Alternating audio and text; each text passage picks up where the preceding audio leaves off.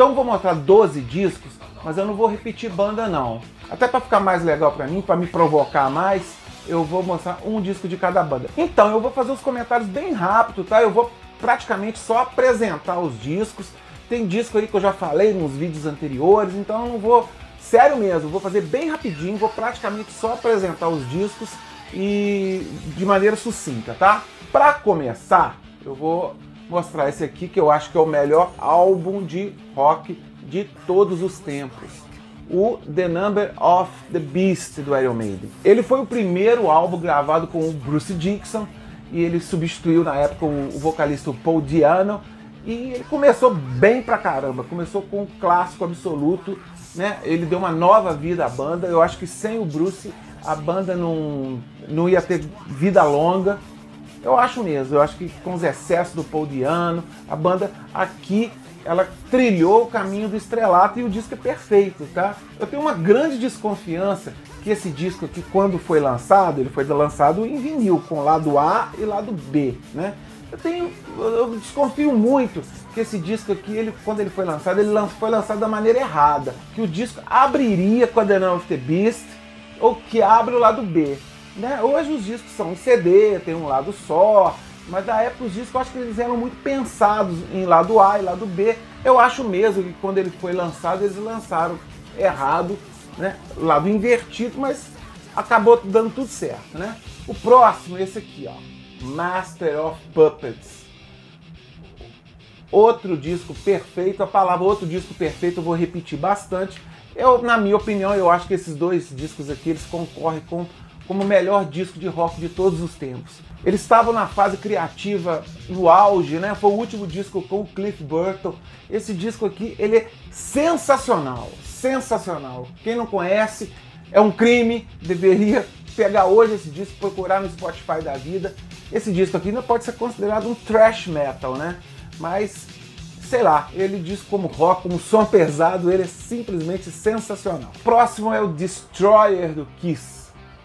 O terceiro disco de estúdio do Kiss, o quarto deles, que gravaram antes, um ao vivo, é simplesmente fenomenal.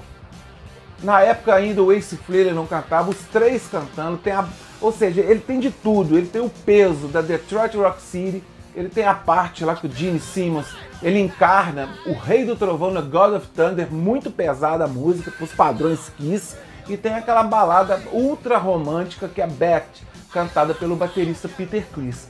É um disco que elevou o Kiss ao sucesso mundial.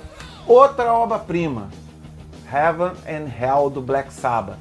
Ou seja, o Black Sabbath estava no limbo, estava caidaço. Eles mandaram o Ozzy embora e ficaram sem saber o que fazer. Eles todos muito, muito loucos lá naquela época, no final dos anos 70, e chamaram o Ronnie James Dio, que já havia cantado no Rainbow, para praticamente salvar a banda. E foi isso que ele fez fazendo, na minha opinião, o melhor disco do Black Sabbath. O Ozzy que me perdoe, mas eu acho mesmo o melhor disco do Black Sabbath, o Heaven and Hell. Eu e o Guto fizemos um vídeo anterior falando dessa fase do Black Sabbath com, com o Dio e eu vou deixar o linkzinho aí, quem quiser dar uma, uma olhada nesse vídeo que a gente fez um pormenor da carreira do Sabbath com o Dio, tá lá. Beleza? Vamos pro próximo que esse tem uma ligação com o anterior que eu mostrei, o Heaven and Hell Claro que teve o, o Mob Hulls aí no meio, que é o disco solo, primeiro disco solo do Ron James Dio, que a banda virou somente Dio.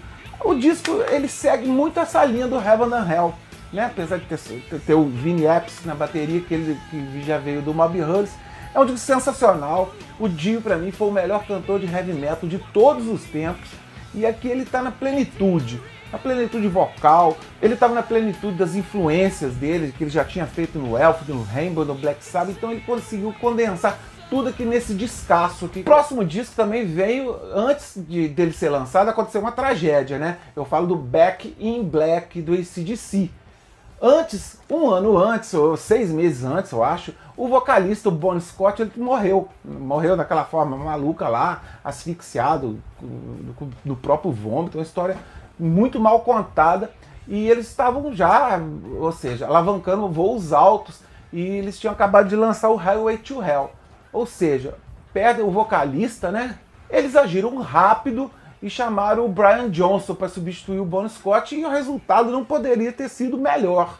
Esse descasso aqui que só tem mega clássico, como a própria Back in Black, a Hells Bells, a Give the Dog a Bone, só música boa. Eu acho que o ACDC e o Iron Maiden foram as bandas que mais souberam trocar vocalistas, né? Se bem que o ACDC, eu acho que pra mim teve uma tarefa mais difícil, que ele já estava ali no meio da carreira, né? E aí entrou o Brian Johnson. O, o Iron Maiden não, eles estavam ali meio que no início. Claro que também foi, deve ter sido uma, uma, uma, troca traumática. Mas aqui eu acho que o resultado ainda ficou bem melhor, porque os fãs não tiveram rejeição com o Brian Johnson. Mais um discão chegando para você, ó. E Slide In do. Um descasso.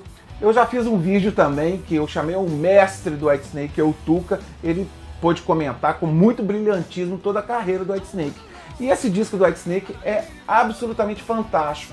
Eles estavam naquela época, o Coverdale, ele, ou seja, ele veio do Deep Purple, ele fazia aquele som Rhythm and Blues, e nessa época eu acho que ele estava meio sem saber o que fazer, é, se ele ia para o mercado americano, fazer um som, de, digamos, mais comercial, ou mantinha aquela linha do Deep Purple. Eu acho que essa indecisão dele acabou sendo muito salutar ele acabou fazendo um disco com o pé lá, o outro cá. E acabou ficou essa obra prima que, que eu acho. Eu acho o melhor do White Snake, superando até o, o disco de, de 1987, que tem o carro-chefe aqui, que a gente pode chamar de carro-chefe, é Love and Stranger.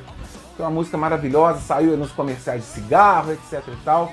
É um clima super legal. Mais um. Olha quem tá aqui de novo, Ronnie James Dio. O Dio acabou de fazer um hat-trick aqui, né? entrou três vezes, mas em bandas diferentes. Ou seja, onde o baixinho ele botou a mão, botou a voz, virou clássico. E esse disco aqui é um clássico. Ele pode ser um, uma mistura do Dio com o Deep Purple, que tinha aqui o Hit Blackmore aqui capitaneando, né, o Rainbow, quando ele saiu do Deep Purple, ele acabou capitaneando o Rainbow, que fez esse disco aqui que é maravilhoso. Os shows eram antológicos, Cada música que às vezes tinha 5 minutos aqui, no show passava a ter 15, com todo o virtuosismo do hit Blackmore, né? Acompanhado pelo Dio. Mas aí eu acho que os, os egos falaram muito alto, a, a, carreira aqui do Rainbow Dio não durou tanto, ele entrou no Black Sabbath e outra história. Vamos falar agora da maior banda alemã de todos os tempos, né? Na minha opinião, que é o Scorpions. O Scorpions, sim, ele veio lá dos anos 70 com o guitarrista Ulrich Roth, com aquela pegada dele meio de Jimi Hendrix, o cara todo virtuosão. Os discos do Scorpions dos anos 70 foram muito bons, muito bons mesmo. Eu gosto muito. Virgin Killer, Take By Force, eu gosto bastante, até que culminou com o ao vivo, o Tokyo Tapes. Foi ali que o, que o Ulrich Roth, ele, agora ele é mais conhecido como Uli Roth, né? Uli John Roth na época é Ulrich Roth, eu nem sei se minha pronúncia está muito certa, vocês sempre me perdoem aí.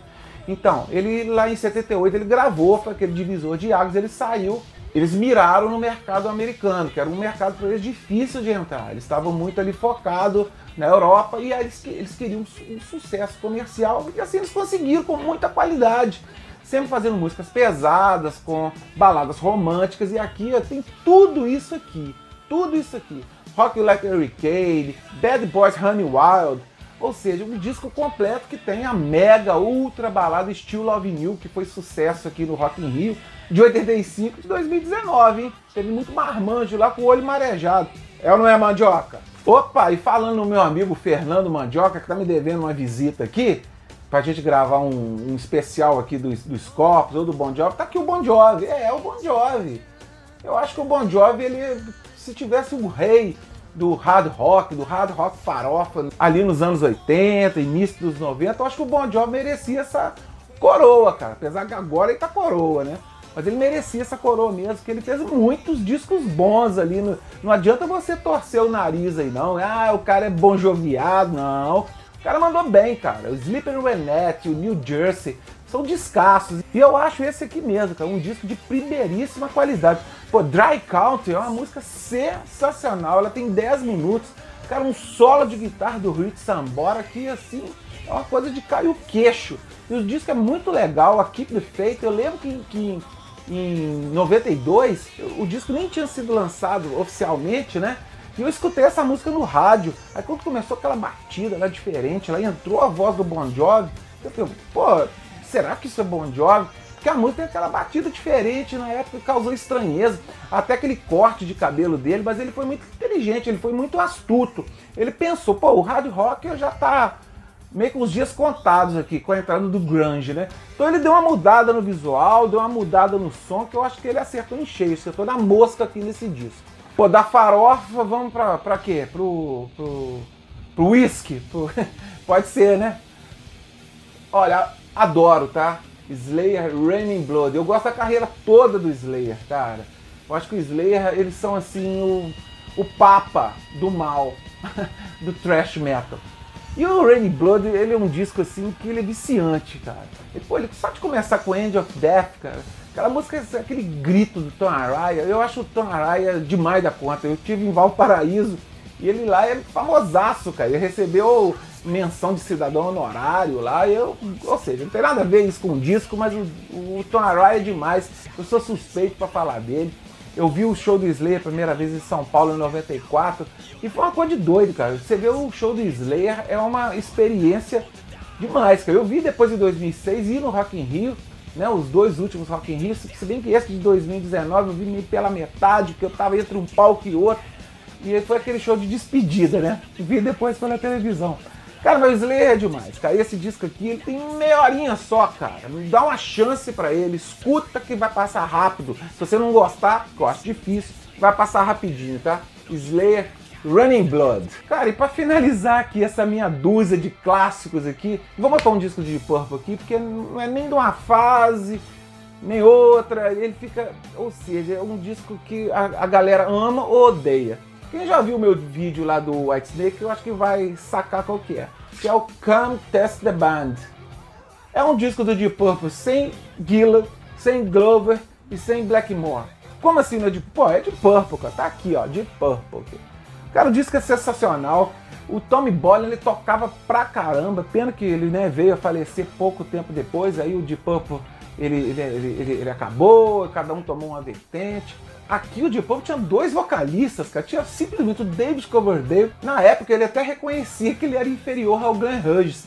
Que cantava demais aqui nessa época, cara. Ou seja, o Glenn Hughes canta bem até hoje. Mas aqui ele arrebentou mesmo. Get Tiger é uma coisa de louco. E o Keep On Moving, já que o, aí o Coverdale faz o dueto com ele. São músicas, assim, maravilhosas, cara. Maravilhosas mesmo. Beleza? Então essa aí foi a dúzia de discos clássicos para você aí ouvir na quarentena e depois continuar pro resto da vida aí escutando esses discos aí. Não só esses, como outros. Eu, na minha humilde opinião, repetindo, acho que esses discos aqui eles mudam a vida de alguém. Aconteceu isso comigo, né? Então é isso aí, bom divertimento. Vamos ficar em casa aí nesse período, fazendo coisas produtivas, fazendo coisas boas e dentre elas escutando excelentes músicas. Tá aí a dica aí, tá? Um abraço, fui!